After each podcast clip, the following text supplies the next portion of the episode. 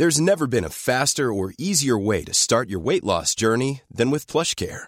PlushCare accepts most insurance plans and gives you online access to board-certified physicians who can prescribe FDA-approved weight loss medications like Wigovi and Zepbound for those who qualify. Take charge of your health and speak with a board-certified physician about a weight loss plan that's right for you. Get started today at plushcare.com slash weight loss. That's plushcare.com slash weight loss. plushcare.com slash weight loss.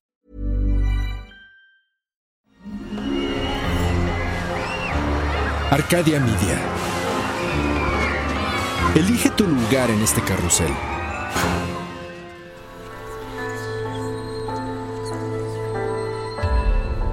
El cambio induce la transformación de perspectivas que conducen a la modificación del mundo a partir de nuestro universo personal. ¿De dónde nace el impulso que detona ese cambio? ¿Cuál es la fuerza que nos lleva a cuestionarnos a nosotros mismos? Cruzar los obstáculos, venciendo el miedo y convertir esas ideas en una realidad. Exploremos la fuerza detrás de las ideas que a diario son lanzadas al infinito. Hagamos un cambio, todos juntos. Esto es Héroes, por cultura colectiva.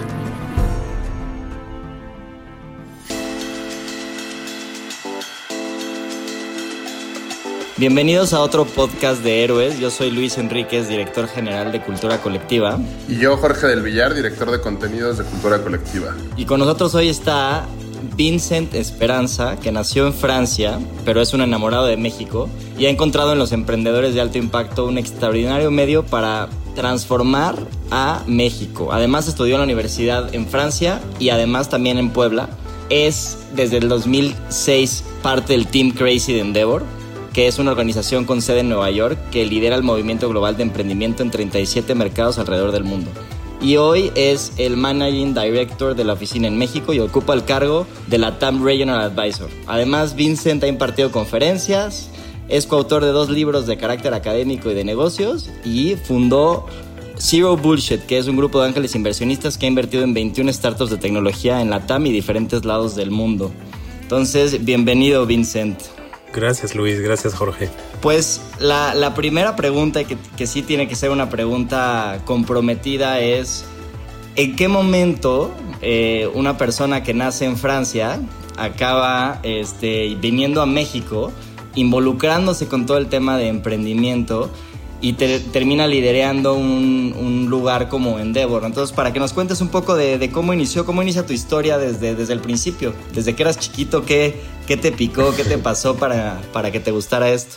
Pues mira, vas a ver cómo es una, eh, una serie de, de, cosas completamente, eh, pues no sé si irreales, pero que no tenían causalidad y que al final hacen que hoy en día estoy aquí sentado con ustedes. Yo estaba en el... Entonces nací, crecí y me deseduqué en Francia. Eh, en 96 yo estaba estudiando eh, economía, bueno, estaba a punto de, terminar el bachillerato en Francia y estaba en una clase de economía de las pocas que, que, creo que presté atención. Y recuerdo perfectamente que un profesor de economía menciona a México como un super lugar para transitar en el futuro cercano y lo relacionaba mucho con lo que llama la crisis del efecto tequila. Y decía que pues este dado la, devaluación la crisis que hubo México va a ser un país em, eh, que, va a maquilar a Estados Unidos. Y tenía todo un racional muy macroeconómico muy articulado muy economista así este pues medio de hueva, ¿no? Economista de hueva es normal, es un pleonasmo, pero muy bien articulado en donde este cuate explicaba por qué si cualquiera que tuviera algún tipo de interés en hacer un intercambio, un estudio o temas de relaciones internacionales tenía que transitar por México. Y pues no sé por qué me quedó esta clase de, economía, ¿no? Y ya escuché esto. Eh, al mes o al siguiente mes, eh, una de las universidades de, en Francia viene a la, a la, a la escuela este, y nos picha, digamos, a los alumnos y nos dice, mira, nosotros somos una, una de las primeras escuelas en Europa que, que hace doble titulación Entonces reciben un título en Francia, pero también un título en un país en donde va a hacer su intercambio. Somos el, de las primeras instituciones educativas en hacer esto en Europa. Y tenemos intercambio con Canadá, con Estados Unidos, Inglaterra, los usual suspects. Y dice, pero el próximo año vamos a abrir México porque después de la, de la, de la crisis del efecto tequila, la devaluación, este, México es portavoz de la TAM, la cercanía con Estados Unidos, y hazte cuenta que repite tal cual lo que había escuchado un mes antes en mi clase de economía. Entonces dije, bueno, pues de aquí soy, voy a presentar el concurso y voy a aplicar y me voy a México. Y algo curioso es que cuando yo postulo para, para esta universidad tienes un concurso escrito y después te vas a un concurso eh, oral en donde tienes un sinodal y te entrevista me entrevistan y el grupo así de pues trajeados franceses, académicos, así, me dicen, oye, a ver, pero ¿por qué? Ah, porque además fui el único alumno en aquel entonces que solo postuló a un programa, solo postulé el franco-mexicano. Lo, demás, para mover fichas, dicen, postulo al español, al, de Inglaterra tal, y me rechazan aquí, lista de espera, y, y yo no, solamente postulé para México. Entonces yo únicamente postulé México. Entonces llego con, enfrente del sinodal y me decían, a ver, no hablas español, no tienes nada que te relaciona de cerca o lejos a la TAM, ¿por qué solo México? les dije, a ver, es que la verdad es que la pregunta hasta ofende, porque después de la devaluación, la crisis de efecto tequila, este, yo creo que es evidente que México es el siguiente país donde transitar tal. Entonces yo creo que se apiedaron de mí a de haber dicho, no, bueno, pues este cuate la tiene muy clara. Y entonces así me aprobaron en esta escuela. Eh, hice entonces dos años eh, de estudios en, en Reims, eh, que es la ciudad del Champagne. Eh, buenas este, fiestas eh, después de, la escuela. Y entonces llegué en el 99, julio del 99, o sea, estoy a punto de cumplir en un mes, depende de cuánto, cuándo escuchan el podcast, exactamente la mitad de mi vida en México y la mitad de mi vida en Francia. Esto sucede ahorita el 15 de julio. Eh, y entonces llegué a México un poco por azares del destino, o sea, por irreverencia, no sé si era ya una actitud emprendedora de cierta manera, de cruzar el charco 99, pues no había iPhone, no había Facebook, no había, eran condiciones muy distintas y por eso siempre me, da risa cuando lees la semblanza, porque yo me defino de forma mucho más sencillo, digo que soy un franco choluteca. Eh, que hace más de 20 años pisó México, se enamoró de su gente, de su cultura, eh, de un país que me parece que tiene oportunidades espectaculares, tiene muchos, eh, muchos temas que hay que resolver y de verdad me encontré, me sentí muy bien en México y por eso siempre digo que mi mamá me sigue reclamando que le dije que era por dos años y ya llevo, pues te digo, casi 21, o sea que ya, ya cumplí la mitad de mi vida aquí en México. Oye, y cuando llegas a México es un poco lo que esperabas, es esta descripción del futuro de, económico del mundo y todo esto, o la verdad es que es, muy diferente a tu, a tu expectativa. Fue, fue, un shock, digo, de venir de Europa a decir todo un tema, ¿no? a ver, te, voy a contar el shock más cabrón de mi llegada. Entonces, llego, llego con un grupo de gente con el que hice el programa en Francia que veníamos aquí a México. Y entonces hay dos cosas que me tres cosas que me sucedieron cuando llegué a México. Lo primero es que yo en el aeropuerto de México, la Ciudad de México, llegué y pregunté por dónde podía coger el camión. Y el maletero me dijo, pues por el escape, mi güero. Y, güey, te lo juro que entendí al mes 6 que mi primera interacción con un mexicano fue un albur. Pero eso, o sea, te lo juro que lo entendí meses después, ¿no? Y yo así como que me vio con cara de que yo obviamente traía mis maletas, dije, aquí me van a robar, o sea, ya sabes, como que... Y entonces el cuate como que nos vio con cara de, pues, ¿qué onda? Estos güeyes no entienden nada. Nos guió hacia la parte superior del aeropuerto de la Ciudad de México. Nos trepamos a un camión para ir hacia Puebla. Y entonces tengo completamente marcado. El, mi sensación era de noche y atravesar Chalco en un camión eh, de noche. Eh, sí recuerdo y ahí sí dije, güey, neta, ¿qué hice? Porque, o sea, la verdad es que esta carretera está horrenda. O sea, sí, es un, es un tema de que volteas a ver alrededor y dices, neta, o sea, de París a esto. O sea, como que ahí sí tuve un momento de verdad en donde senté que sí dije, wow, no es lo que esperaba. Siguiente tema es, llego a, Cholula, porque entonces mi intercambio académico lo hice con la Universidad de las Américas en Puebla. Y la primera vez que pisé el campus, también lo recuerdo, pero fue la sensación completamente opuesta. Para los que lo conocen, su campus espectacular.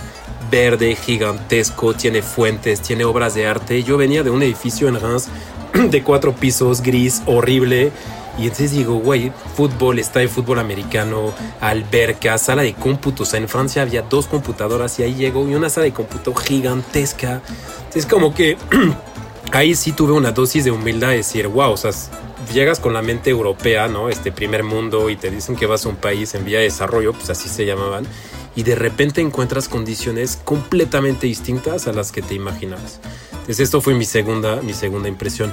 Y la tercera, hablando de, anécdotas, llegamos a los dormitorios porque ahí pues teníamos supuestamente reservado el lugar para llegar. Entendí el primer ahorita donde nos dijeron, ah, pues es que ahorita estamos este, fumigando, entonces no hay forma que se puedan quedar. Eh, y entonces, pues yo tomé mi. Y, nos dicen, durante tres días no, no, pueden estar acá. Entonces yo agarré mi guía del turista francés, así como buen francés.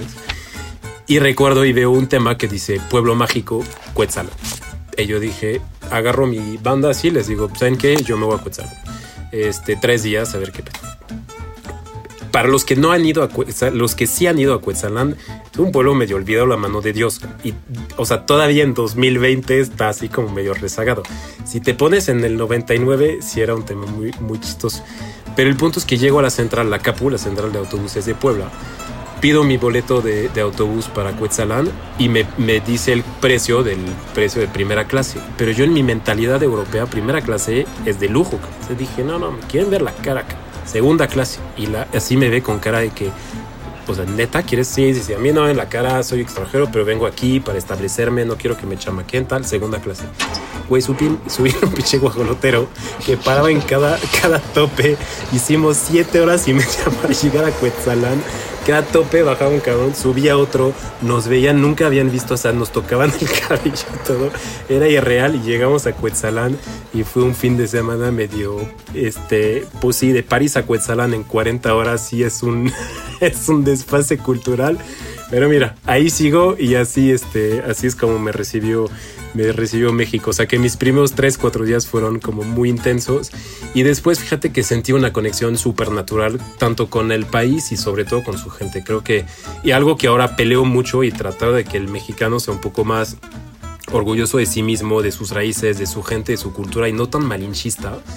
Eh, pues la verdad es que yo sí tuve una gran fortuna de tener mucha gente que nos abrió puertas, principalmente porque éramos extranjeros y que, y que esto pues en México la verdad es que tenía, tenía algo muy atractivo para mucha gente, entonces México me recibió de manera espectacular. Algo que veo y, y que Vincent justo, digo, lo, hemos, como, como decimos acá, cotorreado varias veces, que es como, pues, como un francés, yo tenemos Luis y yo muchos amigos franceses en México y vemos que todos los franceses cuando llegan a México hay como una conexión, pues muy interesante como dices, ¿no? Con la gente, porque creo que al, tener culturas latinas, pues tenemos ciertas similaridades, pero también muchas diferencias, como, como bien las dices, ¿no? ¿Cómo, también es esta parte como de, ¿no? De, venir de toda esta escuela económica, ¿no? Y toda esta parte como mucho más pensada al enfrentarte con un país y con unos sistemas que si bien como dices tenemos mucha infraestructura, pues tal vez no tenemos el conocimiento o la o la sabiduría, ¿no? De poder hacer las cosas de una, de una mejor forma y, y cómo también fue ese tema para ti de venir de, pues de, me imagino, ¿no? De un orden muy claro, muy estructurado a la hora de, pues de todo y acá pues, te enfrentas con un caos ordenado, ¿no? De cierta forma, porque también tiene un orden, pero, pero es mucho, muy caótico. ¿Cómo, es eso? Y si te acuerdas de alguien cuando llegaste a México que, pues, que se convirtiera como en una pues, en una, como en una palanca, ¿no? Porque también ese tema de no estar al lado de tu familia, como bien comentas, pues se convierte como en una situación muy, pues, muy adversa, ¿no? Platícanos un poco de eso. Sí. Pues mira, esta conexión franco-mexicana creo que sí, no sé si tiene algo que ver con, con lo latino, porque pues, hay más países europeos latinos con los que, y no veo una, o sea, una química o eh, o, esta, este fit cultural entre Francia y México. Alguien dice que los dos únicos himnos de guerra en el mundo son el francés y el mexicano. No sé si esto nos une o no. No sé qué hay, pero sí hay algo. Pero a ver, también depende que cómo lo, cómo lo tomas. Yo creo que lo más importante de lo, de lo que tú mencionas es cuando tú llegas a otro país, a otro lugar, lo, lo que creo que hay dos temas que tener. Uno es mucha humildad en decir, güey, yo no lo sé más que los demás, no sé supero a los demás. Y entonces hay un, un reseteo de lo que tú sabes y lo que crees saber, porque en realidad llegas en donde no necesariamente son las mismas leyes establecidas y las mismas verdades. Y el otro es un tema de mucha empatía. Eh, y empatía significa conocer su cultura, preguntar. Por ejemplo, yo algo que decidí fue pues tratar de viajar muchísimo, conocer, pero no conocer México, o sea, no, no conocer eh, pues Cancún, este, Cabo, o sea, era de backpack, me iba de ride, este, inclusive ahora que lo pienso era un poco, eh, pues no sé si peligroso o no, nunca afortunadamente nos pasó nada, pero sí era muy atrevido, o sea, irnos hasta pues, Puerto Escondido, eh, sí, o sea, más un ten right. O sea, ahora que lo pienso, no, sí, sí, era una pendejada, la verdad. Pero bueno, esto era el 99, 2000. Pero también con mucha conexión con la gente, con mucha humildad, con, con mucho respeto por la gente, sin importar raza, color, nivel socioeconómico. Y, y creo que esto compenetras mucho más con, con el mexicano y el México de verdad, ¿no? Entonces, esto me ayudó mucho. Y la otra cosa que sí me ayudó muchísimo a establecerme en México fue que sí llegué con un grupo de amigos y este grupo de amigos finalmente se convierte, se convierte en tu familia porque dos años en las que eh, no te permites al menos deprimirte juntos, ¿no? Entonces había una especie de, regla dentro de la casa, terminamos viviendo siete juntos, hiciéramos todos franceses, pero al final con mucha apertura a México. Entonces era, güey, a mí me toca deprimirme ya. O sea, ya los demás se deprimieron, te toca. Pero al final sí logras mucho más que una fraternidad, es mucho más que una familia. Es gente con la que no sé si hubiéramos podido sobrevivir esto.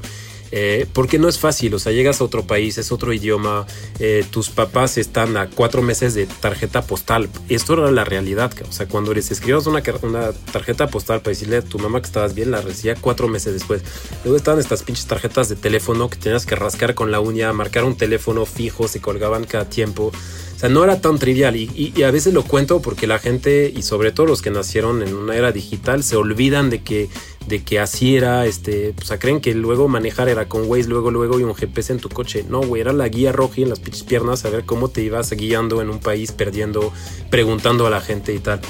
Es como que me gustó mucho haber vivido esta experiencia porque te acerca mucho a la gente y te acerca mucho a su cultura. Pero eh, una persona así que, nos, que no tengo una, tengo una figura que era eh, de hecho un francés establecido en México, muy ubicado en, en Puebla, se llama Eric, tenía restaurantes en, en, Puebla y él sí fue una especie de, figura un poco paterna porque tenía 10, 15 años más que nosotros, nos recibió, nos enseñó el país, la ciudad y sí cuando teníamos algún tema, algún problema, sí era una puerta que sabíamos que si la íbamos a tocar, sí nos iba a abrir y nos iba a responder. Es como que era un...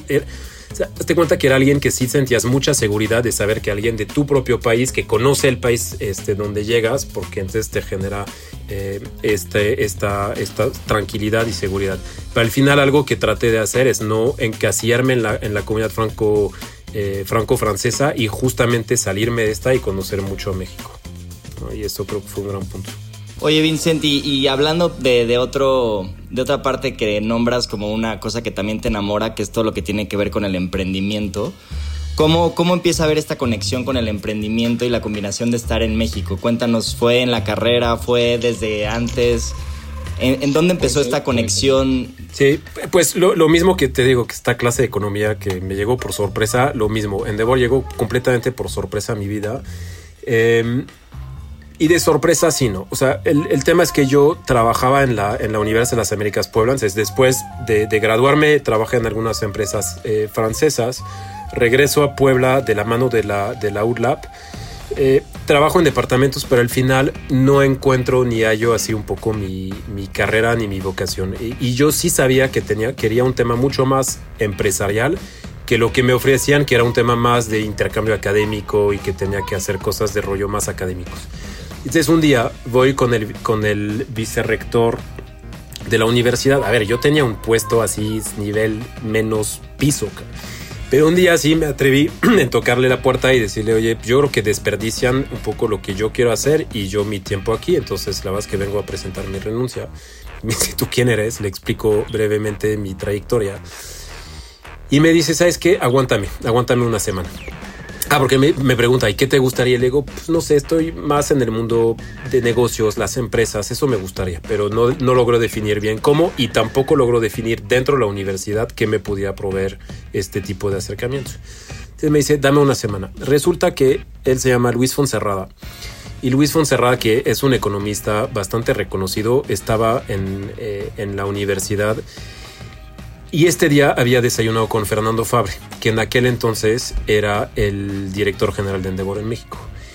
Y Fernando le platica que está a punto de iniciar una réplica del modelo de Endeavor en el interior del país y que su primera apuesta iba a ser Puebla y que lo quería abrir dentro de una universidad en el seno, digamos, de, de la ULAP. Entonces, long story short, a la semana el vicerrector me vuelve a convocar y me dice, oye, ¿te gustaría esto? Y no sé, primera vez que escucho emprendedor, me dice, mira, hay una entrevista, te viene tal día este Fernando Fabre, conócelo y tal. Viene Fer, y que hoy es día, es mentor, amigo, una guía y una figura súper importante para mí. Y todavía me bulea de esto, porque como yo, pues medio ahí, o sea, todavía me dicen entrevista de trabajo, pues pongo un traje, pongo una corbata, o sea, cero, cero entrepreneur friendly. Entonces, y me ve Fer y me di, o sea, como que primero hasta recuerdo que dijo, no, bueno, creo que me equivoqué, esto es un nerd absoluto de traje, corbata, no hay nada que hacer con el tema del emprendimiento. Pero tenemos una entrevista y en realidad no creo que era el mejor candidato, creo que era su único candidato. Entonces, de haber dicho, puta, pues él, ya, pues dentro de, si no hay una terna, si no hay das, pues ese es el mejor candidato y punto. Y tuve, este es mi primer acercamiento y, y tuve una súper y una gran fortuna, es que Dado que yo era la apuesta de Fernando para esta réplica en el interior, tuve mucho fer para mí, porque en realidad él tenía el consejo de Endeavor en aquel entonces estaba, yo creo que no todos estaban muy convencidos de la réplica. Eh, entonces como que había voces encontradas en el consejo y creo que Fer si no funciona si no iba a funcionar Puebla probablemente iba a detener las demás este, aperturas entonces, esta fortuna que yo tuve es que Fer me dedicó muchísimo tiempo y fue súper paciente conmigo. Aprendí de él, iba a visitar los potenciales mentores, los potenciales emprendedores y lo escuchaba hablar y más hablaba, más me enamoraba del concepto, más me, cautivaba la misión de decir, güey, no estamos aquí para ayudar a emprendedores, estamos aquí para transformar a México. Y el emprendedor es la mejor herramienta de transformación porque genera riqueza económica, pero también genera riqueza social, eh, genera historias que van a inspirar. Y entonces platicaba realmente de un propósito que decía, ya encontré, o sea, de verdad sí, eso es lo que yo quiero hacer, quiero influir. Y a la pregunta de Jorge es algo que yo no encontraba en Francia. Francia funciona, pero al final no encontraba yo algo en donde yo pudiera decir, aquí voy a dejar un legado. Y va a seguir y va a ser pues, probablemente algo distinto pero no, no encontraba esta forma de decir, en México sí creo que hay muchas cosas que se tienen que mejorar y sí creo que puedes influir y puedes dejar un legado. Y ojalá un día, no sé si voy a dejar uno en México, pero sí, ojalá le pueda regresar a México todo lo que me dio, porque sí es importante para mí que dejar esto y dejar historia, digamos, en, en México. Y entonces, este fue mi primer pie en, en el emprendimiento. Eh, ya pasaron casi 14 años ahora desde que estoy eh, en este ecosistema, pero de verdad, o sea, yo quisiera contar una historia mucho más romántica acerca del por qué, que la escuela lo escuché y que fue y perseguí. No, la neta le renuncié a un cuate que en la mañana desayuno con Fer. Fer no tenía otro candidato que un francés choluteca de corbata y dijo, pues va, me la rifo con ese cabrón. Y así fue como, como ya terminé, terminé en algo que hoy me apasiona y me mueve todos los días. ¿no? Que, creo que es un poco lo que siempre sucede en estas historias, ¿no? Que es, pues muchas veces, y yo lo que escucho, que es como cuando te dicen, oye, tienes que enfrentar tus miedos o estar adverso al riesgo, pues creo que es justo eso, ¿no? El poder agarrar y decir, oye, renunciarle a, a tal persona y que de eso se venga una oportunidad y que realmente no tenías, como decías, no sabes ni qué querías hacer, ni a dónde querías ir y de ahí surgió como un poco eso un poco todo eso, ¿cómo lo describes? Que es algo muy interesante. ¿Lo ves como intuición? ¿Lo ves como destino? O sea, ¿crees que realmente allá hay algo, como una energía o algo detrás? ¿O crees que siempre sencillamente es como un caminito y que tus decisiones te llevan al lugar adecuado? Es curioso porque, o sea, porque siempre lo, lo he pensado y digo, pues la verdad pudiera parecerse más a suerte, ¿no? Más a casualidad de las cosas te ponen ahí. Pero cuando sí lo analizas muy bien, en realidad no es tan así. Eh, y, hago flashback. Cuando yo estoy en esta clase de economía, eh, en esta escuela, es porque un año antes eh, no aprobé el bachillerato, cosa y que la neta la estadística es 90% sí lo aprueban y 10 no lo aprueban. ¿Por qué no lo aprobé? No sé, o sea, creo que también las finales de NBA de Michael Jordan justo en, los, en el momento del bachillerato me afectaron un poco. Pero cuando yo, cuando no pasó el bachillerato, que es bastante un oso en Francia, eh, en lugar de, pues no sé, de eh, pensar que esto es el fin, no sé qué, lo que yo decidí siendo completamente ateo, gracias a Dios, de escuela pública y todo, me fui en una escuela privada, católica, contra todas las creencias de mi entorno, porque yo dije, sí necesito salirme a la zona de confort, porque estaba muy cómodo en otra parte y esta comodidad me hizo fracasar. Y esto me hizo conocer esta escuela, que entonces este profesor de economía y la otra escuela, la cual nunca hubiera tenido acceso si no es porque hubiera fracasado mi bachillerato un año antes. Eso es por uno.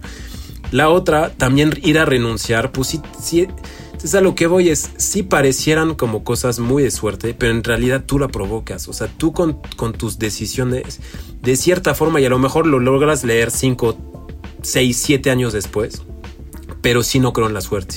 Y no creo que las cosas ni se den ni por azares del destino, ni te caen del cielo. No sé si es intuición, no sé si es fe, no sé si tiene que ver con un tema religioso, espiritual, no lo sé. Lo que sí sé es que sí, sí hay ciertas cosas que tú vas a hacer donde tú eres dueño de tu decisión, tu decisión tiene cierto grado de riesgo o no, y que luego provocan un camino distinto a los demás yo veo en mi camino contra todos mis amigos, no es que es mejor o peor, pues es completamente diferente.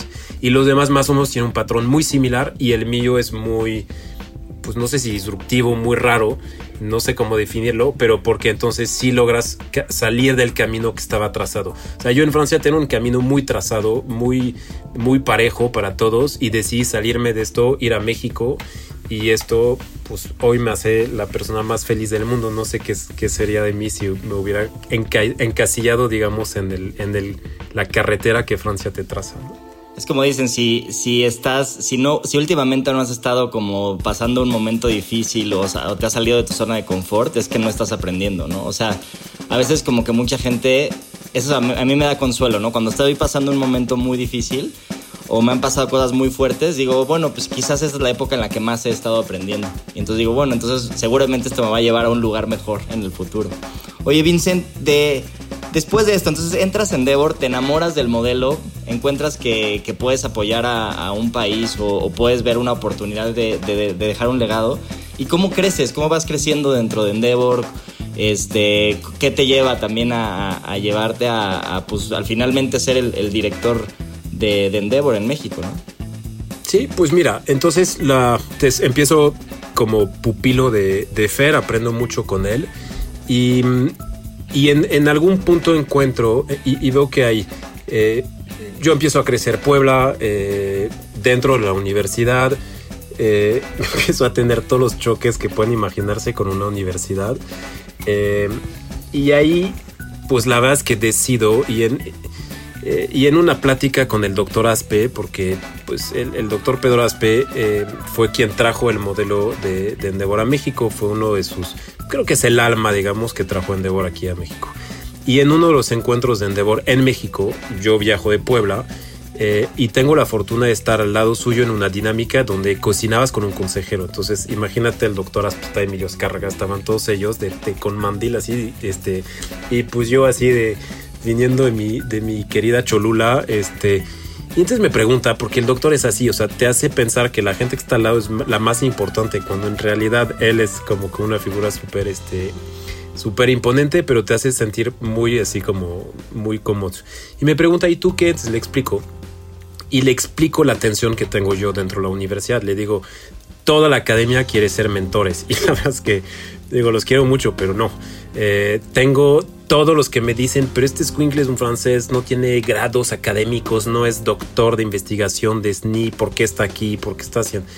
Y entonces, como que me dice, ¿sabes qué? Deberías de ir a ver a esta persona. Y me recomienda a una persona que se llama Rafael Posacuet. Me dice, velo a ver de mi parte. Pues yo, eh, si Pedro pide, pide, Pedro consigue, ¿no? Entonces voy, toco puerta con, con, con Rafael, le explico todo esto y entonces me dice, ármate de valor, ve y saca el modelo de Endeavor dentro de la universidad. Entonces, el primer, digamos, la primera decisión fuerte que tuve que hacer fue esta. Saqué y pues fue una pelea y si el doctor Derbez, que, fue que es el rector de la URLA, pues escuché esto, seguramente tiene otra versión, pero yo sabía que para que este modelo tuviera independencia y pudiera trascender, no lo podía hacer dentro de una universidad que tiene su propia agenda, su propia política y su propia estructura. Entonces renuncio todo esto, saco y lo hago dentro de, esto. Y esto le dio mucha idea a Fernando porque las tres primeras oficinas que hicimos, que fueron este, Mexicali, eh, Celaya y Puebla, no me preguntes por qué. Estas tres nacieron en una universidad. Y, pero entonces yo la saqué y dije, no, es que aquí no encaja el modelo, no puede estar ahí. La saco y entonces Fer me dice, oye, creo que la el movimiento de, de, universidad a sector empresarial es el modelo que, que, que, tiene que seguir. Y entonces las siguientes, todas las siguientes que abrimos, eh, llegamos a tener 13 oficinas en el país. Las abro de la mano de, Fer justo con esta experiencia de hacerlo con el sector privado y no con el sector académico. Y ahí es donde empiezo a crecer, porque dentro de, ya no solamente era que dirigía, dirigía el capítulo Puebla, sino también llevaba expansión nacional y esto pues me dio un pequeño brinco, digamos, dentro de la estructura. Después Fer se va a Nueva York y lo nombran presidente de Endeavor Global, que era la primera vez que un director general de una oficina tomara, digamos, la presidencia en Nueva York. Entonces era un súper elogio a México eh, y era un, eh, pues sí, era un elogio a lo que habíamos hecho en México. Y Fer sale a Nueva York y en, en aquel entonces nombran a Pilar Aguilar, que era este, una mentora de Endeavor y la nombran de directora eh, general de Endeavor México. Y ahí empiezo a tener como que una disyuntiva en decir, a ver, yo sí sabía que, y evidentemente no tenía ni la experiencia, ni el liderazgo, ni la trayectoria de Pilar, por supuesto, ni mucho menos la de Fer. Tampoco quería ser el que sigue Fer porque le tenía tanto aprecio, tanta admiración que sentía yo que el traje me iba a quedar como que muy grande y tenía un poco miedo de defraudar eh, lo que había construido entonces ahí llegan dos caminos para mí. Uno es pues seguir, digamos, teniendo el, el endeavor nacional o irme hacia una vía internacional. Entonces de la mano de Fer, acuerdo con Pilar y entonces yo era director de Puebla, director, digamos, de las otras 12 oficinas, pero una semana al mes trabajaba para Endeavor Global para transmitir las mejores prácticas que habíamos tenido en México en otros países. Y me tocó hacerlo en Turquía, en Jordania, en Egipto, eh, en Líbano, en Sudáfrica y en Grecia. Y entonces esto me hacía muchos viajes, tal que fue mucho desgaste personal, eh, eh, pero fue un aprendizaje espectacular. Hasta que un día, después de un viaje en donde ocho, durante ocho días terminé una gala en Puebla, me fui al aeropuerto eh, transité por Europa, me fui a Líbano dos días, de Líbano me fui a Egipto dos días, de ahí me fui a Sudáfrica, de Sudáfrica volé a Brasil, hice una escala, me fui a un panel internacional en Argentina. Llegué sin saber ni qué día era, si era hora de vino, de café o de si era en español, en inglés. Llegué completamente, sí, y sí me senté con Fer y Pilar, que los dos estaban en Argentina en este panel, para decir yo creo que es insostenible que siga este ritmo. Y Pilar se sentó conmigo y me dijo, mira, renuncia a lo de global y yo te voy a ser director de operaciones aquí en México y te voy a preparar para que seas el siguiente director general en, Endeavor México. Pero dos cosas, te tienes que venir a la Ciudad de México y tienes que pues aprender, ¿no? Y tienes que ser pues como que aprender a ser un segundo, un rol más de sombra. Y esto fue cuando en 2000, pues se me van un poco las fechas, pero creo que 2011, 2012, dejo mi Cholula querida y me vengo a la Ciudad de México para entonces establecerme como director de operaciones. Y ahí fue cuando eh, llegué muy con un concepto de, creo que era el inicio de las empresas de tecnología. Eh, y llego diciendo, ok, pero sí me gustaría meter o tratar de que Endeavor tuviera un pie mucho más en el ecosistema de tecnología. Creo que y admiro muchísimo a todos los emprendedores que habíamos seleccionado los este Daniel Espinosa, Café Punta del Cielo, Chilim Balam, Mascotas, a grandes emprendedores que se hicieron un terreno en, en, donde no había mucha este eh, donde había competencia súper dura pero sí veo una nueva generación de emprendedores montados en base tecnológica, con negocios mucho más arriesgados. Y entonces digo, oye, me gustaría yo tratar de hacerlo. Y ahí fue cuando empiezo, y entonces había mucha gente que me decía que no. Eh, hoy toda esa gente que decía que no celebra y dicen que fueron sus iniciativas de haber movido hacia el tema de tecnología. Es chistoso como la gente cambia de opinión. Pero al final llego con un poco este chip de decir, ok, tratemos de sacudir, tratemos de desafiar y vamos a tratar de, de abrir un camino hacia un endeavor, un ecosistema un poco menos conocido. Y, y, ya, y después de esto, eh, cuando Pilar termina, postulo al consejo y me aprobaron como director general. No sé si se arrepienten o no, pero ahí sigo. Este, y ahora además con un rol de encabezar a 10 países este, en la TAM, ¿no? Entonces, pues esto en 14 años, en 14 minutos, que igual me, me extendí. Creo que la verdad es que cuando yo me acuerdo de las primeras veces que conocimos a Endeavor, que igual quizás hace 6, 7 años, y sí me acuerdo que es una cosa completamente diferente de lo que es ahorita. Me acuerdo de ir a unas oficinas en Santa Fe, era como justo un poco más como, ¿no? Como más godín el sentimiento, las inversiones, como tú dices, estaban más en, en compañías muy buenas, pero igual no tan eh, en el área de tecnología. Sí se nota como una transformación este, de Endeavor en, los últimos años, ¿no? Y creo que también ahí nos mencionabas que que pues una vez que entras a este rol, pues te toca decir, bueno, ahora hay que transformar Endeavor, ¿no? Y tomar decisiones complicadas, ¿no? Entonces ahí, me gustaría escucharte por un lado es, ¿qué consejos darías o cómo le haces para tomar decisiones difíciles? ¿Y cuál es esa historia? ¿Cuáles fueron esas decisiones que tuviste que tomar para, para transformar Endeavor al lugar donde está ahorita? Pues sí, mira, yo, o sea, creo que el punto de partida es que cuando, cuando se acerca la fecha en donde Pilar me me propone para, para ser el, director general, yo creo que ahí hay un momento de mucha introspección. Entonces dices, a ver, ¿cómo puedo capturar lo mejor que Pilar me enseñó, lo mejor que Fer me dio, pero al final no quiero ser ni un Fer ni una Pilar, pues sí voy a tratar de ser un Vincent, ¿no? Y, esto significa a lo mejor mucha imperfección, pero mucha autenticidad y mucha claridad en, tener tu propia visión y todo.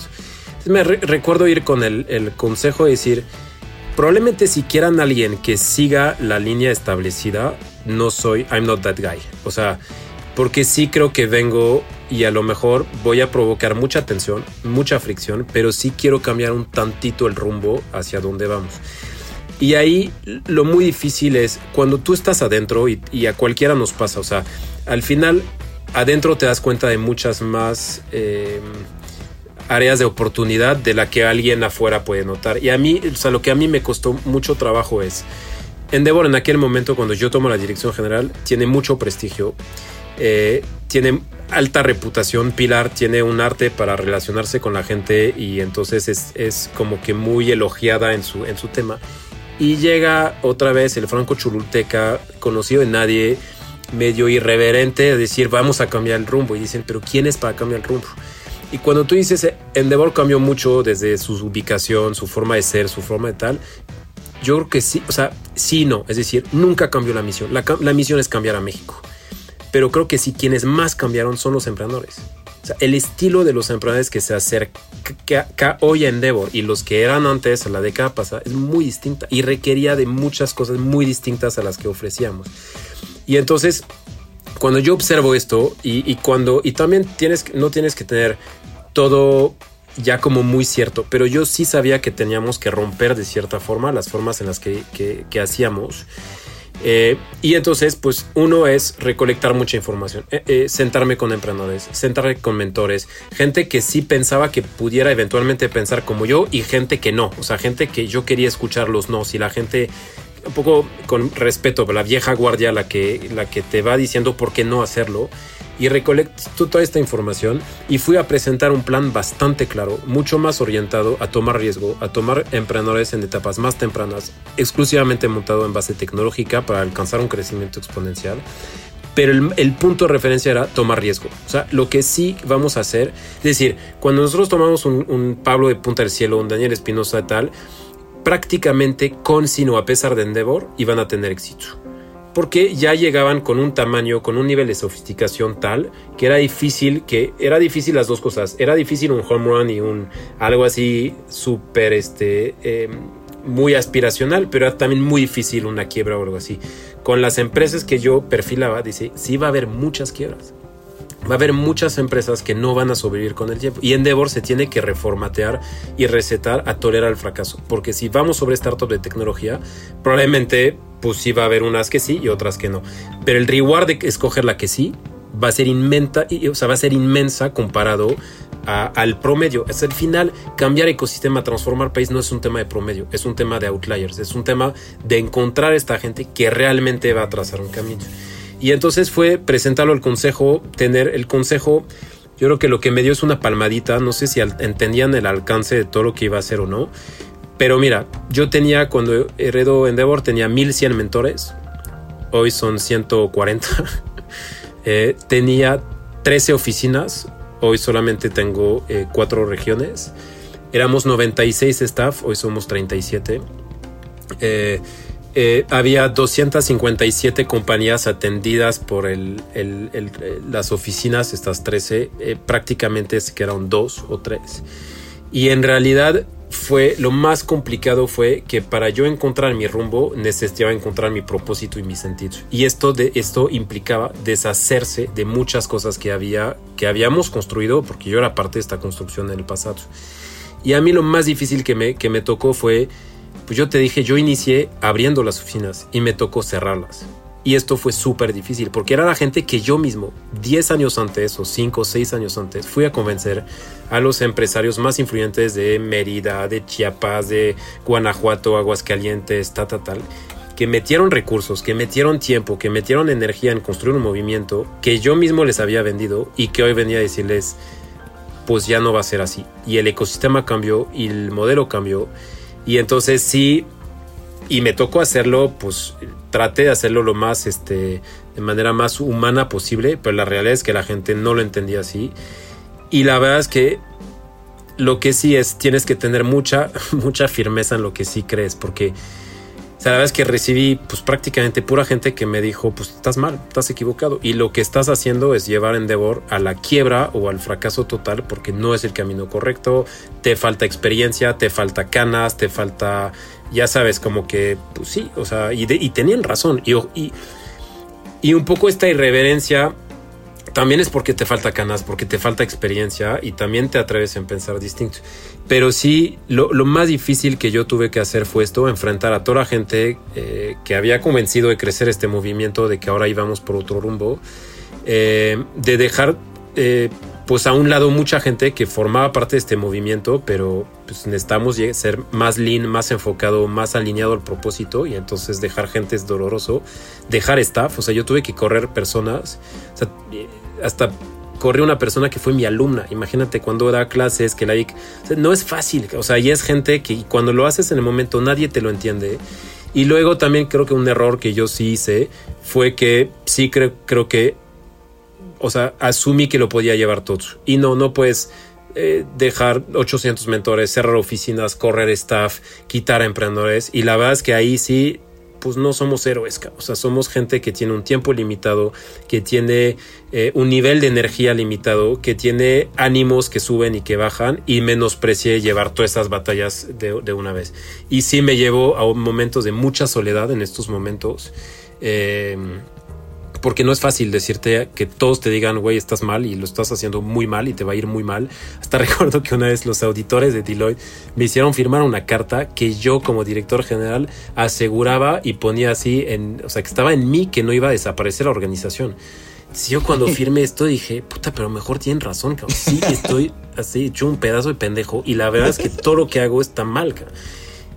Pero al final, cuando lo crees, y, tampoco, o sea, no creas que lo hacía sin articular, o sea, sí había pensamiento detrás, había, había algo detrás, pero el rumbo no estaba claro. Hoy en día estoy cuatro años después y digo, wow, o sea, qué bueno que se hizo, las piezas se acomodan y como que hoy estoy súper contento del equipo, del rumbo, de lo que va, inclusive de la congruencia del movimiento. Ya no estamos en Santa Fe, que era la cuna del establishment y el emprendedor es quien lo sacude, o sea, decía, ¿cómo podemos estar ahí? O sea, tenemos que estar donde ellos están, ¿no? Y por eso nos movimos a un lugar eh, mucho más startup friendly, mucho más eh, alineado al propósito y hoy no me arrepiento de nada, quizás nada más esta parte de haber sido muy solo, muy frente al campo de batalla y la verdad es que pues sí, con un arma muy muy vulnerable enfrente de, de una horda de gente que sí venían muy armados y sí fue, anímicamente fue difícil. Pues, creo que algo muy interesante es que justo esa falta de canas y de experiencias parece ser que era justo lo que estabas viviendo en ese proceso, ¿no? Que es como muchas veces y creo que... Pues ya me salieron. Exacto, creo que, creo que es hasta irónico, ¿no? Porque es justo el camino del emprendedor y, y, ahorita que contabas, pues también nos... O sea, como que lo reflejo mucho con las vivencias que hemos tenido nosotros de arriba, abajo, en medio, ¿no? Como, como poder también sopesar con esa pues, con esa realidad, ¿no? Porque muchas veces, así como el héroe o así como el empresario vemos o el director de una asociación mundial como la, como la que eres tú, pues parece ser que todo está escrito y todo está en orden, ¿no? Y muchas veces, pues no es así, muchas veces uno, y aunque tengas experiencia, porque yo también lo he visto con gente con experiencia, pues no, la experiencia no es lo que, lo que da, ¿no? Creo que muchas veces lo que vemos nosotros es esa pues justo, esa locura o, ¿no? O, como un poco luego yo lo digo, pues, lo, suficientemente loco o psicótico para decir, hoy, ayer te estuvo toda la chingada, hoy me voy a parar con el doble de energía de ayer, porque aunque mi mentor, la persona que más admire yo en mi vida, me haya dicho que no lo voy a lograr, a huevo que sí, lo voy a hacer, ¿no? O sea, creo que esa parte es como muy pues ahora sí que muy joven, muy millennial, ¿no? Que creo que ese es otro punto de vista en donde pues yo veo muchos jóvenes, hasta nosotros cuando nos enfrentamos contra vacas sagradas de las industrias, pues esa, esa respuesta, ¿no? Y lo que te dice es, a mí lo que más veces me viene a la cabeza es cuando alguien así te dice que las cosas no, no, no van a funcionar, sigue haciéndolas porque realmente pues estás innovando y estás siendo disruptivo, ¿no? Que creo que también es, digo, para la gente que no conoce Endeavor, creo que el punto de vista de generar emprendedores de alto impacto, pues creo que para generar ese alto impacto y no ser riesgosos, pues para mí no es lógico, ¿no? O sea, si quieres generar un alto impacto y quieres innovar y quieres hacer, ser disruptivo en un mercado, pues creo que el camino es, es ese, ¿no? Y que creo que algo, y, y contándole como un poco a la gente, nosotros cuando pues, participamos en Endeavor la primera vez, y pues yo me acuerdo, ¿no? De este pues de este va y viene, tanto contigo, ¿no? Como la Itita, me acuerdo mucho de, aquellas épocas y todo el equipo Endeavor de esos, de esos, de, esos, de esos momentos.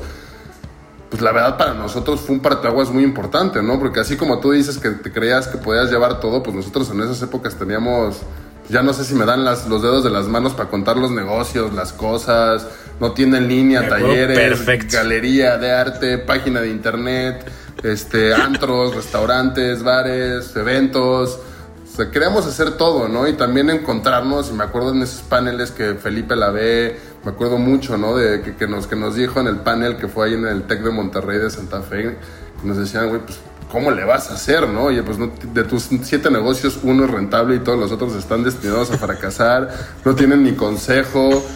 Y pues nosotros, yo me acuerdo, así como tú dices esa locura, salimos de ese panel diciendo, ya ganamos, cabrón, ya vamos a estar seleccionados de Endeavor. Justo veníamos en el coche con los de, con los, con los de Gaia, con Filip y ellos, y veníamos platicando, no, bueno, o sea, puta, pues, obviamente nosotros ya quedamos, ¿no? Y los chavos de Gaia venían, no, pues no sabemos cómo nos fue. Y una semana después, ellos sí pasan y a nosotros nos, nos dicen que no, ¿no? Entonces creo que...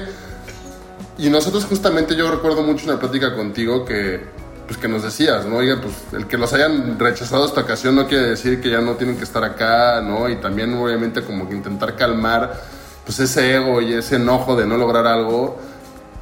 Yo te quería preguntar, ¿cómo es lidiar con tanta gente que tienes que darle ese tipo de noticias y al mismo tiempo intentarlos convencer de que van por el camino adecuado, ¿no? Porque es muy chistoso, ¿no? Como que es como, oye, pues no, no lo logras porque no estás listo, pero al mismo tiempo sigue le dando, vas por el camino correcto y regresa a Endeavor para crecer la comunidad. ¿Cómo, cómo es esa, cómo es esa, no sé, como realidad que te enfrentas con los emprendedores? No sé, creo que a veces soy un camaleón.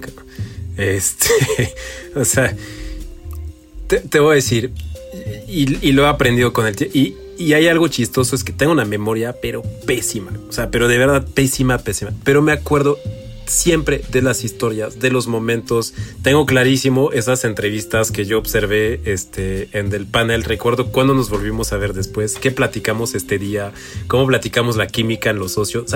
Todo esto lo recuerdo perfecto, pero no sé por qué. Hay muchas cosas que no, que no recuerdo. Pero lo que te lo digo porque yo creo mucho en la autenticidad. Eh, y a veces también la autenticidad me ha hecho y me, ha, provocado muchas imprudencias, porque por ser muy auténtico, muy transparente, muy honesto y decir las cosas, pues no toda la gente está quiere escuchar realmente lo que opinas y cómo lo opinas. Pero algo que nunca me he movido es decir, si yo siento algo, se los tengo que decir. Y a lo mejor hay unos, y no creas, ¿eh? hay mucha gente que tomó muy mal y mucha gente pues me ha dicho, pues ustedes son los que están mal y bye para siempre. Y hay gente que sí entiende el, el razonamiento y pues a veces viene. Yo sí creo en la resiliencia del emprendedor. O sea, eh, si hay algo que tiene que tener un emprendedor es resiliencia. O sea, porque en verdad, si, si, como emprendedor no estás dispuesto a enfrentar un no o un obstáculo, dude, empleate. O sea, eso sí, no vayas a emprender porque es el camino de mayor resiliencia que existe. Y, y, yo aprecio mucho y, el, el, emprendedor que tiene la humildad puede decir, me dijeron que no y les voy, les voy a regresar en dos, tres, cuatro, cinco meses para demostrarles que se equivocaron, pero que toma con mucha humildad el feedback. Porque el emprendedor navega entre humildad para escuchar su mercado, su cliente, sus stakeholders, pero firmeza y decir, les voy a demostrar que están mal y que se equivocaron. Entonces, tienes una especie de bipolaridad entre estos dos mundos. Y cuando un emprendedor que le dimos un no regresa al proceso, para mí es una palomita espectacular al tema de eh, de escuchar feedback, de, querer, de estar dispuesto en cambiar. Eh, entonces, para mí, la, mejor noticia que puede existir en el mundo emprendedor es cuando te levantes de uno y lo vuelves a perseguir otra vez. Y entonces le doy mucho aprecio al emprendedor que sí se toma el valor, porque es, requiere mucho valor volver a pichar, volver a postular, volver a eh, y, e insisto en la parte humildad, y es muy curioso porque el emprendedor es muy arrogante por naturaleza y a su vez tiene que ser muy humilde en otra cachucha. Entonces es jugar con estas dos cosas. Em, me ha tocado dar pésimas noticias, noticias buenas, pero al final siempre con la verdad, siempre con lo que se siente. Y, nosotros tenemos un gran defecto en, en, en, Endeavor, es que nos encariñamos muchísimo con los emprendedores. Es nuestra razón de ser. Y cuando seguimos un emprendedor y dices, recuerdo a Leticia, porque es gente que le pone de verdad todo su tiempo, su energía, su pasión para que sí todo pase y todo funcione y sea sí pasaste el panel y sí te eres un emprendedor Endeavor y sí te vuelves un outlier y sí. Y no es así. O sea, la realidad es que son muchos más los nos que los sí. Pero cuando, cuando tú conectas con la gente, te dedicas mucho tiempo, mucha cercanía, te ganas su confianza, que al principio una especie de resistencia de quiénes son ustedes, cómo van a conocer, cómo van a ayudar, y que poco ganas esto, y que al final obtienes uno, también como staff Endeavor te sacude no como el emprendedor. O sea, y, recuerdo pues, staff que llore cuando no pasa su emprendedor, gente que tal. Y, al final, pues ya con un poco más de años y, más este, estabilidad emocional, te das cuenta que a veces hay gente que el no les es mucho más favorable que el sí.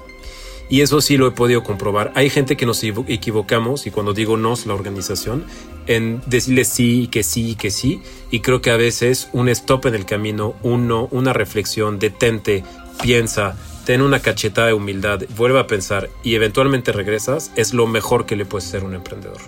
Eh, entonces, bueno, es curiosa esta, esta parte bipolar de la chamba un poquito también ya, Vincent, para ir cerrando la, el, podcast, yo me quedo con dos cosas ahorita de lo que platicaban. La primera, el, el, poder del rechazo, como le estás diciendo ahorita. Creo que yo sí creo 100% que el hecho de que nos haya rechazado Endeavor la primera vez como cultura colectiva nos hizo crecer muchísimo. Son de los, de los puntos angulares del crecimiento de la compañía y que creo que, creo que muchas veces, como dices, la gente necesita un un tiempo un rechazo para poder valorar lo que uno tiene, por así decirlo, ¿no? Y la segunda que me gustó mucho es cómo para volver a crecer o para enderezar el camino o moverlo hacia, un siguiente lugar, tienes que primero recortar, ¿no? Y me acuerdo mucho de algún consejo que alguna vez nos dio uno de nuestros clientes, que nos dijo, la mejor forma o la forma en la que un árbol va a crecer más fuerte es cuando le quitas las ramas que te están estorbando y las ramas que ya no funcionan. Si les quitas esas ramas, ese árbol va a crecer mucho más fuerte. Y creo que ese es un ejemplo de lo, de lo que hiciste en Endeavor y, es un ejemplo también que yo diría que, que nosotros hemos estado viviendo en cultura colectiva durante lo, ¿no? Nosotros también llegamos a crecer, a tener 220 personas en la compañía hace dos años y ahorita somos la mitad de gente, pero pues estamos haciendo cosas que quizás no hacíamos con el doble de gente, ¿no? Y estamos como que innovando, estamos con una dinámica de equipo mucho más fuerte. Entonces sí, esa, esa fuerza de, de, saber que para volver a crecer hay que cortar, eh, me, me, quedaría con esa segunda. Y nada más para concluir, algo que nos pusiste que, que me gustaría que nos dijeras, como ya este, terminando, es, es, tu filosofía de vida. Nos comentaste una palabra que no sé si voy a poder pronunciar bien porque está complicada, que se llama fluctuac nec mergritur. ¿La pronuncié bien? Que nos expliques un poco de tu filosofía de vida. Bastante mal. Para concluir. La, la pronunciaste bastante mal. A ver. Eh, me encantaron las dos cosas que resaltaste de la plática. Me quedo con estas. Creo firmemente en esto. Así que felicidades por una hora y no sé cuánto de, de mis este, bla bla bla. Ya le pudiste extraer valor en un minuto. Fluctuac mergiture es una frase que, que para mí es bien importante y el final tiene que ver con el primer punto. Eh, su traducción literal es una frase en latín que su traducción literal es batido por las olas pero nunca hundido. Eh, y me gusta mucho, uno, porque soy un fan incondicional del equipo de fútbol del Paris Saint-Germain eh, y París, digo, pues es mi ciudad, es el, el, lema de París es, es Fluctuac. Eh, y no sé si recuerdan, porque pues, a lo mejor el, el, ojo no está entrenado así, pero cuando hubo los atentados en Francia contra Charlie Hebdo, cuando hubo muchos acontecimientos muy pesados en, en París sobre todo, el primer símbolo de unión de la gente es esta frase, es porque además es defiende París y, y, el mensaje es, por más que vinieron a ponernos bombas y a matar aquí, nos vamos a levantar, o sea, no nos vamos a hundir con, con esto, ¿no? Eh, y, es una frase eh, que además es curioso porque eso es completamente personal pero mi papá tiene una serie de amigos y crecí rodeado de los amigos de mi familia y yo me acuerdo que yo no iba a las fiestas de mis cuates por quedarme en mi casa a la fiesta de mis papás que eran muy buenas y una de y había una canción que se llama Los amigos primeros que se llama Les copains d'abord. Dentro de esta canción está esta frase Fluctuac mergiture entonces también como que me relaciona un poco con, con mi papá que pues al final llevo 21 años más los dos que estudié fuera de París lejos de mi casa entonces tiene esto. Inclusive tengo un solo tatuaje y esto dice este Fluctuac mergiture y me encanta porque lo puedes aplicar lo que sea. Es decir pues no pase el bachillerato, pues sí, o sea, sí las olas te baten, pero mira, no te hunde y vuelve. Y mira, mi camino trazado a México fue gracias a esto.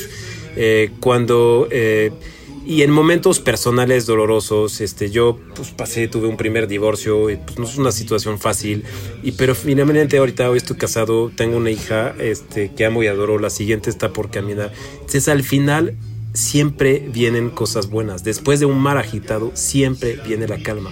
Y creo que como lo que nos tenemos que decir todos es, es extremadamente fácil ser este, un capitán de un barco en un mar tranquilo. Lo que revela lo que realmente eres es cuando hay olas, cuando hay viento, cuando hay una serie de condiciones súper desfavorables para navegar y que las pasas. Y al final viene la calma. Y al final cuando viene esta calma es momento de ir hacia atrás y sí de voltear cómo la pasaste, qué decisiones, qué aprendizajes. A tu punto, Luis, de, de decir en estos momentos cuando más se aprende, por supuesto, cualquiera puede navegar un, camino, un barco en, en, en, un mar tranquilo sacas realmente tu propia este, fuerza y tu propia directriz cuando no es así. Entonces esta frase como que me recuerda mucho esto. Eh, y sí me hice este tatuaje porque quiero que sea algo que todos los días pues puedes llegar a ver y te recuerde. Pues, ser papá no es fácil, ser esposo no es fácil, ser este director de una organización no es fácil, ser un ciudadano que intenta ser ejemplar en su deseo de transformación no es fácil. Hay días buenos, hay días malos, pero al final no hay ninguna ola que nos va a tumbar nos van solamente a sacudir, ¿no? Y entonces luego sigues adelante. Entonces, esta es mi frase y la trato de, de mantener ahí en lo personal, lo profesional y como ciudadano. Y si la pronunciaste muy mal. Igual para ir cerrando, creo que digo, creo que los dos puntos que, que con la mente pragmática y tan estructurada de Luis, que siempre llega a sus resúmenes tan, tan interesantes. Sí, sí, es el matemático. Exacto, que hay no puede, todo es una fórmula en esa cabeza de, de, de, matemático. Este, creo, creo, que, creo que algo que yo me identifico mucho y, y, y también lo, lo, he platicado con mucha gente es que pues creo que también la energía y muchas veces la, la, la, personalidad influye mucho en el desarrollo de alguien, ¿no? Y creo que justo me acordaba de esta, la última vez que te vi de esta cena, ¿no? De, la selección del Entrepreneur of the Year, que pues, fue otra vez, no, no, no, no lo logramos, tal vez en algún momento de esta vida lo vamos a lograr, ahí, ahí seguiremos. Pero pues me acuerdo que estaba, ¿no? Yo justo estaba en un momento como, pues el año pasado fue muy fuerte para nosotros, con las vivencias, ¿no? Y, y, todo lo, todo lo que, lo que tuvimos que pasar, ¿no? Y, y, y, me acuerdo de estar platicando contigo y justo me decías mucho esta parte, este tema de, pues sí, sí la cagaste, pero pues ¿qué vas a hacer, no? Eres, eres cultura colectiva, eres, eres, eres, eres la parte de innovación, tienes que innovar y tienes la oportunidad de darle la vuelta, ¿no? Y, y 15 minutos después, sopas, ¿no? No, no, no logramos esto, pero yo recuerdo mucho, como un poco, y, asemejo cuando nos dijeron que no en Endeavor y cuando nos dijeron que sí en Londres, como todo el equipo pues hizo una, una sinergia bien padre con nosotros y, seguimos igual. Creo que algo con lo que yo me quedo mucho de, este podcast y que le dirá yo a la gente que se quede con, esta historia es que pues realmente la, la, animaversión a, a, no querer tener riesgos, a no querer tener como, ¿no? Salirte de esta zona de confort, ir a un país y con una primera impresión, como dices, ¿no? Cruzar este, pues la carretera que cruzaste y todavía quedarte, ¿no? Como que no quedarse con esa primera impresión e indagar un poco más en el valor la, de la gente, porque yo creo que además de esta misión de transformar a México y generar emprendedores de alto impacto, creo que tu labor y la de Endeavor es muy buena para detectar valor, ¿no? Y, ver ese, pues eso que muy pocos, muy pocos nosotros en nuestro conocimiento y nuestra experiencia hemos visto que muy poco inversionista ve el valor, ¿no? Ve los números y ve la lana y dice, esto hace sentido porque en nivel numérico 5 más 5 son 10 y si le resto los costos que son 3 me quedo con 7 y todos nos repartimos y qué chingón, ¿no? Pero creo que esa parte de ver a gente, ¿no? Como nosotros, ¿no? Ben Frank, que también es parte de Endeavor, ¿no? Gaia y todas estas empresas que han, que han pasado por ahí, creo que también es un valor bien interesante en confiar de, alguna forma en, en, la esencia, en la personalidad y que también tiene sus riesgos, ¿no? Y también tiene su, sus cosas malas. Pero creo que eso, eso, es algo que yo veo mucho en tu perfil y que creo que también a la gente le puede quedar, que pues, si no te sientes con adrenalina y no sientes que estás ¿no? Que, que la gente te dice, la estás cagando y no lo vas a lograr, pues tal vez estás haciendo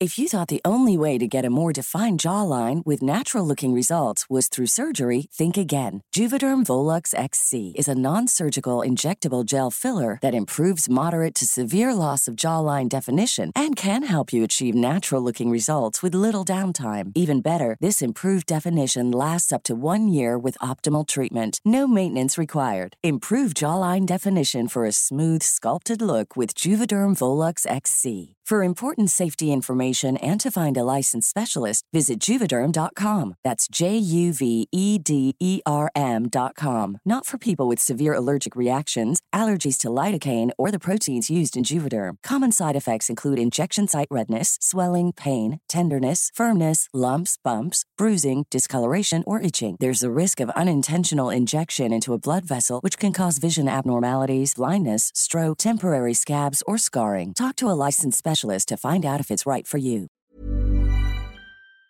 Algo que no va a tener el valor adecuado allá afuera, ¿no? Y que creo que eso es lo, lo que ahorita cuando de repente así como, como, como decías al principio, ¿no? En Francia pues quedan pocas cosas por mejorar, tal vez, que digo, en todos lados hay cosas que mejorar, pero aquí en México pues ya no es el mismo ecosistema de hace 10 años, ¿no? Ya hay muchas otras cosas, y hay mucha gente, yo he escuchado eso de muchos amigos que quieren emprender de, oye, pues es que, ¿cómo le hago para innovar algo con este, en este lugar que ya está todo hecho? Y pues no es cierto tampoco, ¿no? Porque hay desde, desde cosas, yo he visto aplicaciones desde para comprar carne desde tu casa hasta pues, poder, poder dar la vuelta a un mercado de datos o de tecnología o de, o, de otro tipo de negocios que creo que es bien importante que pues el emprendedor allá afuera y sobre todo más que el emprendedor, el creador, el innovador, pues no se desmotive ante el primer no, ante la primera, la primera advertencia y pues nada más, Vincent, creo que muchas gracias por esto y también creo que vale mucho la pena reconocer la labor de, de Endeavor a nivel, a nivel México y pues ahora, ahora con tu liderazgo latinoamericano, pues muchas felicidades. Gracias a ustedes. Em, yo nada más para cerrar, les quiero decir que yo soy muy optimista con la humanidad porque en este mundo hay, hay mentes emprendedoras que están dispuestos a cambiar la humanidad. Em, hace poco vimos SpaceX despegar. Eh, no sé si la gente entiende lo que significa, pero esto no es la NASA, es un emprendedor. Es un emprendedor que lleva 14 años con una obsesión, con un sueño por conquistar el espacio. Lleva 14 años que la gente dice que no se puede, que es imposible, que no se va a poder, que no hay forma alguna que, que un emprendedor pueda hacer esto. Y este cuate lo hizo y Marte es un parteaguas para un cambio en la humanidad, desde la observación de Marte, pero también está pensando en cohetes para mandar a la gente y acortar el tiempo entre Los Ángeles sin en 36 minutos. Y a lo que voy es que pues en Endeavor siempre decimos, si no te tachan de loco es que no estás pensando lo suficientemente en grande. Yo creo que esto es la admiración inmensa que tengo por los emprendedores. Piensan en grande, están dispuestos a hacer altos sacrificios para llegar a su, a su fin y a su sueño último. Ponen en alto un propósito de transformar sectores, industrias, países y leyes establecidas. Toman mucho riesgo, en lo personal, en lo anímico, en lo económico, en lo legal, es extremadamente difícil y requiere de mucha eh, eh, resiliencia, pero también una capa eh, alrededor del emprendedor que la gente no entiende y yo quiero llevar la agenda de emprendimiento el tema de salud mental y menospreciamos mucho lo que conlleva un emprendimiento porque la verdad es que solo los vemos en las portadas, en decir las buenas detrás de esto hay una serie de cosas que de verdad son muy difíciles. Y, entonces si pues a lo que tú dices que en el cambio de cultura recuerdan ciertos momentos que Endeavor pudo influir. Yo recuerdo todos los momentos de Endeavor donde los emprendedores influyeron positivamente en alimentar a Endeavor, en, en, forzarnos en ser su reflejo y su espejo, que quiere decir atrevernos a pensar distinto, desafiar las leyes, dejar legado, tener un propósito. Y si un día eh, pues el ecosistema se acerca a la perfección. Me encantaría tomar el micrófono al estilo Obama y decir I'm out. Llegué en un ecosistema completamente imperfecto y al final ya se acerca esto y es tiempo de ir a hacer otra cosa y hacer y trazar otro camino. Pero creo que hasta que no esté así, todavía hay mucha chamba por hacer y la energía nos las dan todos ustedes los empresarios, ¿verdad? Que nos alimentamos de ustedes, son nuestra razón de ser. Venga, Vincent. Pues muchísimas gracias. A ustedes. Y perdón por, por hablar tanto, pero... no, para nada. De, eso se trata, de eso se trata esto. Bueno, pues les mando un fuerte abrazo y muchísimas gracias por la... Por a ti, muchas gracias. Muchísimas gracias a todos los que escucharon este episodio de Vincent en Héroes. Obviamente los invitamos a que revisen todo lo que Endeavor tiene para ofrecer a todos los que estén comenzando un negocio, emprendiendo o que simple y sencillamente pues tengan una, un acercamiento a lo que es la, la comunidad emprendedora y pues ya saben, sin miedo al riesgo y con huevos. Saludos.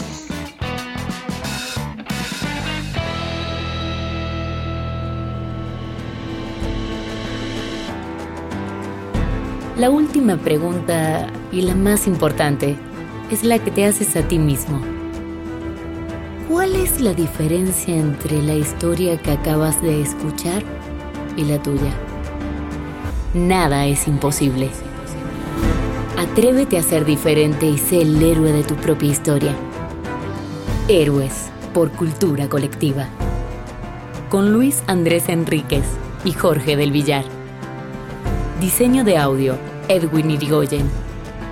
Música original de Claudio Trejo Hernández. Producido por Luis Eduardo Castillo, en Webback Audio.